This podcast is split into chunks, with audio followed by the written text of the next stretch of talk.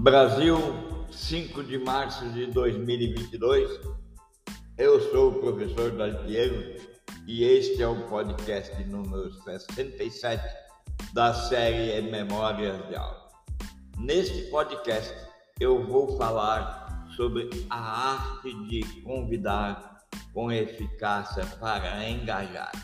E vou falar mais, vou falar quais são os atributos que você e eu, ao falar, pode facilitar o engajamento sempre, para sempre. E vou agora começando a abrir esse podcast com um epígrafe famoso. O epígrafe diz: se você quer construir um navio, nunca chame as pessoas para juntar madeira, dividir o trabalho ou dar ordens.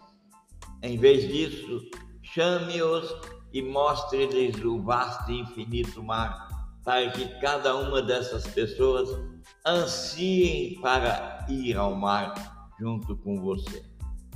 Não é certo que Antônio de Saint-Exupéry, o autor de O Pequeno Príncipe, tenha formulado essa frase ela é atribuída a ele. Entretanto, ainda se tem dúvida sobre essa atribuição ser verídica. O que é indiscutível, porém, é que o cérebro humano pode ser analítico e racional e também ter impressões e emoções que quase sempre tendem a prevalecer quando as pessoas precisam fazer ou tomar uma importante decisão sobre sua vida e seu futuro. Pense comigo, é fato que a emoção é quem caminha, quem faz a decisão. Assim, é por isso que você, você e eu queremos um ótimo negócio, queremos que ele seja lucrativo em longo prazo. Então, nós precisamos dedicar tempo e esforço para promover um ambiente de engajamento, um ambiente no qual sempre a emoção esteja presente, para envolver as pessoas que trabalham com você, envolver a você mesmo, você mesmo, e assim gerar ansiedade saudável e felicidade nas pessoas que ombreiam o seu objetivo. E vale lembrar que assim é com filhos e filhas, com pais e mães, com famílias grandes, famílias pequenas. É assim que se mantém unida ou unido todas as pessoas que estão ao seu entorno. Nós temos uma sessão especial publicada no Harvard Business em 2012, que diz que empregados felizes são 33% mais produtivos. Se eles trabalham em áreas de venda, as vendas são 37 maiores. Se trabalham em áreas de criatividade, a criatividade é três vezes maior. Puxa, só isso bastaria para criar um clima de negócios que encante a força de trabalho e que nos encante. Entretanto, a pergunta que vem: como criar essa força de trabalho? Como criar esse clima? Pense bem, só existe um caminho envolvendo e engajando as pessoas.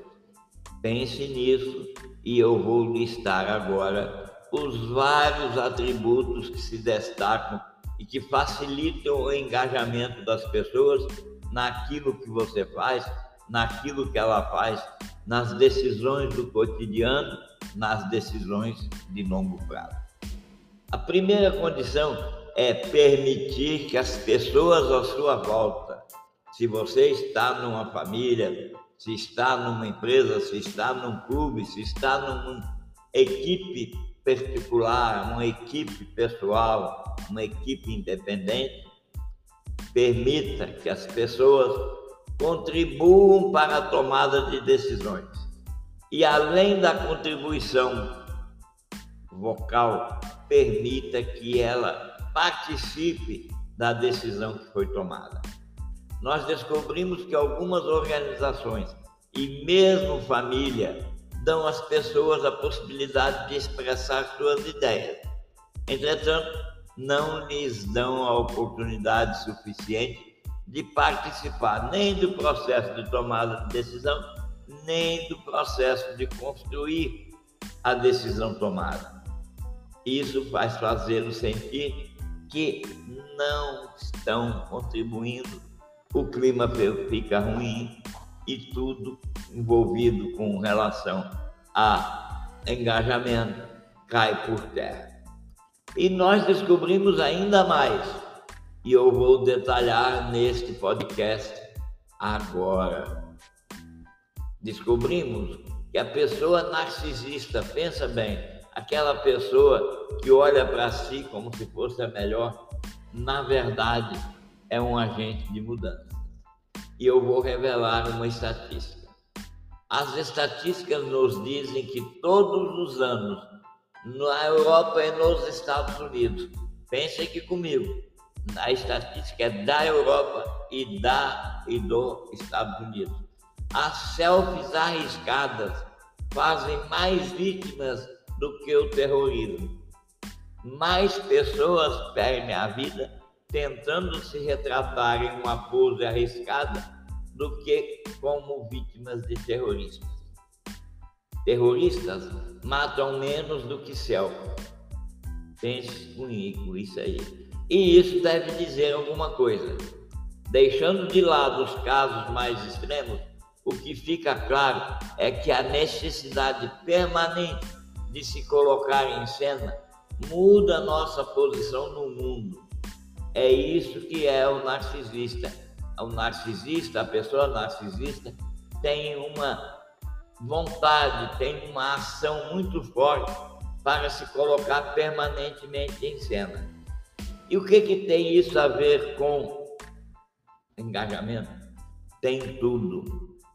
Por trás da aspiração generalizada de ser protagonista do próprio filme, há uma necessidade de auto-reconhecimento, um desejo de recuperar uma forma de agente da própria vida que não pode nunca ser subestimada.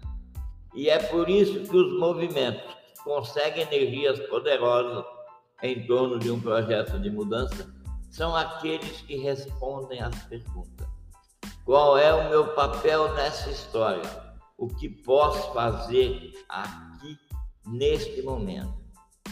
Pense assim: a pessoa narcisista é aquela pessoa que tem vontade, tem desejo, tem aspiração, tem condições de se colocar em cena continuamente.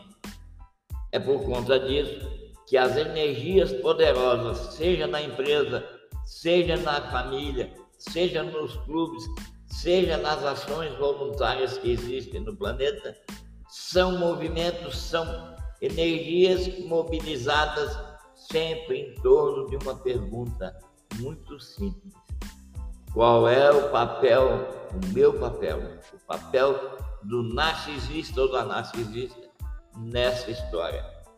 O que pode fazer aqui e agora? Pense que essas pessoas são heróis comuns, são aquelas pessoas que querem inspirar mudanças e sabem que não é apenas a fotografia, a selfie, que vai contar a história. Elas querem mais, elas querem que você conte uma história, que você tenha artifícios para contar uma história envolvente. E, sobretudo, que você crie uma atmosfera de forte polarização, de forte união. Enquanto a maioria das pessoas acredita erroneamente que usar fatos é importante, o respeito mútuo, as pesquisas têm mostrado que a vivência pessoal, a self emocional é mais eficaz do que qualquer dado qualquer informações, quaisquer que sejam as estatísticas que você mostra, para engajar. O problema com os fatos é que, pelo menos hoje, eles estão sujeitos a dúvidas, enquanto aquilo que a pessoa vive, convive, aquela vivência, aquela convivência, aquela experiência, nunca tem uma aura de dificuldade para ter sido realizada. Elas têm uma aura de realidade. É por isso que em todos os campos, heróis improváveis tornam-se modelos mais eficazes. Na verdade, são pessoas comuns que foram confrontadas com as circunstâncias e às vezes essas circunstâncias extraordinariamente contrárias produziram a mudança transformadora. Se tornaram ativistas progressistas engajados e engajados. Então nós já sabemos que a selfie nos revela a importância que a pessoa atribui ao papel que ela faz numa história. O que ela pode fazer aqui agora? É a pergunta que ela faz quando está tirando aquela selfie arriscada que vai gerar estatística, retratando a mortalidade muito maior do que os ataques terroristas. Essa é uma informação importante. E a segunda informação importante é que a pessoa, como disse na primeira frase, quer saber o papel dessa história. Ela quer ouvir uma história e quer contar uma história. Esses são dois caminhos e dois ambientes onde viceja o engajamento. E existem outras questões que eu comecei a falar. Essas pessoas que encontram-se nesse ambiente elas se tornam ativistas progressistas, que corresponde a 8% da população mundial. 8% da população mundial está profundamente preocupado com questões relativas à equidade, justiça, direção, produtividade, riqueza, emoção e bem-estar. Essas pessoas tendem a ser cosmopolitas, altamente engajadas com as mídias sociais e, de fato, se tornam pessoas imprescindíveis para propagar uma causa. Ah, mas nós temos de contraponto aquelas pessoas politicamente e emocionalmente desenganjadas. E pense aqui comigo no número que eu vou citar essas pessoas formam 26% da população. São as pessoas desconfiadas, elas acreditam que uma ameaça externa está para surgir, ela tem sempre uma mentalidade conspiratória, é pessimista em relação ao progresso. Elas tendem a defender até uma marca na qual elas trabalhem com, mas são distantes do pensamento de engajamento. Elas defendem utilitarismo. Então, nós temos no mundo 8% da população ativista progressista, que é muito importante, nós temos 26% da população desconfiada, elas tendem a defender uma marca, mas querem ficar distante, distante das polêmicas. Nós temos uma outra população que nós chamamos de pragmatistas econômicos. Esse número corresponde a 20% da população. A população desse grupo de pragmatista econômico, ela tem orgulho de se identificar como patriota em um país. Elas completam, elas dizem: eu sou brasileiro, eu sou brasileira, eu sou francesa, eu sou italiana elas têm orgulho de se identificar patrioticamente. Entretanto, elas dificilmente mencionam que elas estão com a empresa X ou com a empresa Y. Mas mesmo assim, elas são positivas sobre o futuro. Elas acreditam que uma sociedade mais aberta e sensível a novas ideias e culturas inclusive nas suas equipes, vai fazer o progresso chegar mais rápido.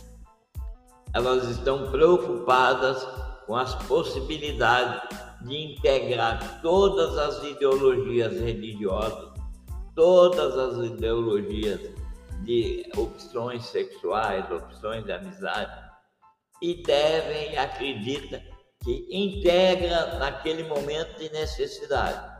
Entretanto, não quer conviver eternamente com essas pessoas. Elas precisam e elas querem receber para o momento do salto, dar a essas pessoas uma certa dignidade no trabalho, uma certa dignidade de patriotismo, entretanto, não acham e não entendem, não compreendem que a pessoa possa escolher ficar permanentemente. Nós temos agora 23% da população que são aquilo que nós chamamos de céticos humanitários. Essas pessoas acham que toda integração deve ser bem sucedida e toda integração deve ser temporária. Elas estão junto com os pragmatistas econômicos nesse aspecto. Entretanto, elas formam as seções, os grupos mais idosos de uma sociedade, no caso aqui, a sociedade mundial. Então, tem todos, carregam todas essas pessoas um conjunto de problemas, dificuldades que vão vir à tona em algum momento logo adiante. Diga-se de passagem, quantos pragmatistas econômicos acreditam que isso vai acontecer quando são estimulados? que vai acontecer daqui a 20 ou 25 anos, os céticos humanitários acreditam que isso já aconteceu com ele e ele vive o momento no qual as dificuldades e as, os problemas de saúde vão e estão acontecendo. Isso faz com que elas aceitem como uma obrigação. Aceite receber alguém como uma obrigação mas tem reservas e sentimentos conflitantes ao extremo. Por fim, nós temos os desajustados, que também formam 23% da população. Esse número de desajustados é o número pelo qual, no qual nós devemos concentrar nossos esforços para atrair e fazer com que essas pessoas se engajem em alguma das suas causas. Evidente que isso não é fácil. Este podcast é a ferramenta que eu ofereço a pessoas empreendedoras, a empregados e empregadas, a funcionários, a membros da família ou clube, no mesmo clube. Eu ofereço essa sequência de recomendação a ativistas progressistas e a ativistas defensores que desejam, todas as pessoas que desejam engajar melhor as seções médias da sociedade, trazê-la para a equipe, trazê-la para a sua ideologia religiosa, eu ofereço para que você consiga dar os primeiros passos. E para completar os passos, eu vou listar aqui alguns itens e vou te pedir, continue acompanhando os podcasts, porque no podcast 68 eu vou colocar à disposição, passo a passo, como se pode criar o clima que facilita o engajamento. Agora, para encerrar, eu quero que você pense a respeito. Se você quer engajar alguém dentro da sua equipe, dentro da sua família, na sua igreja, no seu clube, reconheça que as pessoas têm preocupações e essas preocupações são legítimas. Coloque-se à disposição para escutar. Ao mesmo tempo, construa uma campanha, construa um momento no qual você fala sobre valores compartilhados, valores que você carrega que podem ser compartilhados, valores positivos, valores unificadores. Nesse sentido, eu recomendo fortemente que você leia as poesias para negócio. Há 12 anos são produzidas todos os anos uma edição com as poesias positivas e unificadoras capazes de criar engajamento. Caso você seja uma pessoa que deseje, por meio desse livro, desenvolver essa habilidade, peça pelo endereço de descrição nesse podcast. Por fim, eu quero que você saiba que engajamento não cai do céu. Nunca é um presente. O engajamento é uma atitude que deve ser conquistada. As pessoas que querem engajar outras devem estar sempre alinhadas e sempre falando, demonstrando o engajamento. E nesse sentido, a comunicação é essencial. As relações de supervisão e acompanhamento são importantes para o engajamento existente. Em última análise, o engajamento deve ser concentrado, focado em atender às necessidades da pessoa que você quer engajar. Nunca deve ser focado em atender às necessidades que você possa vir a ter. Nunca comece sem um plano.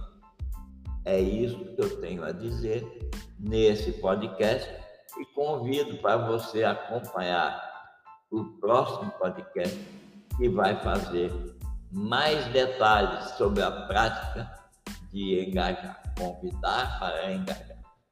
Até o próximo.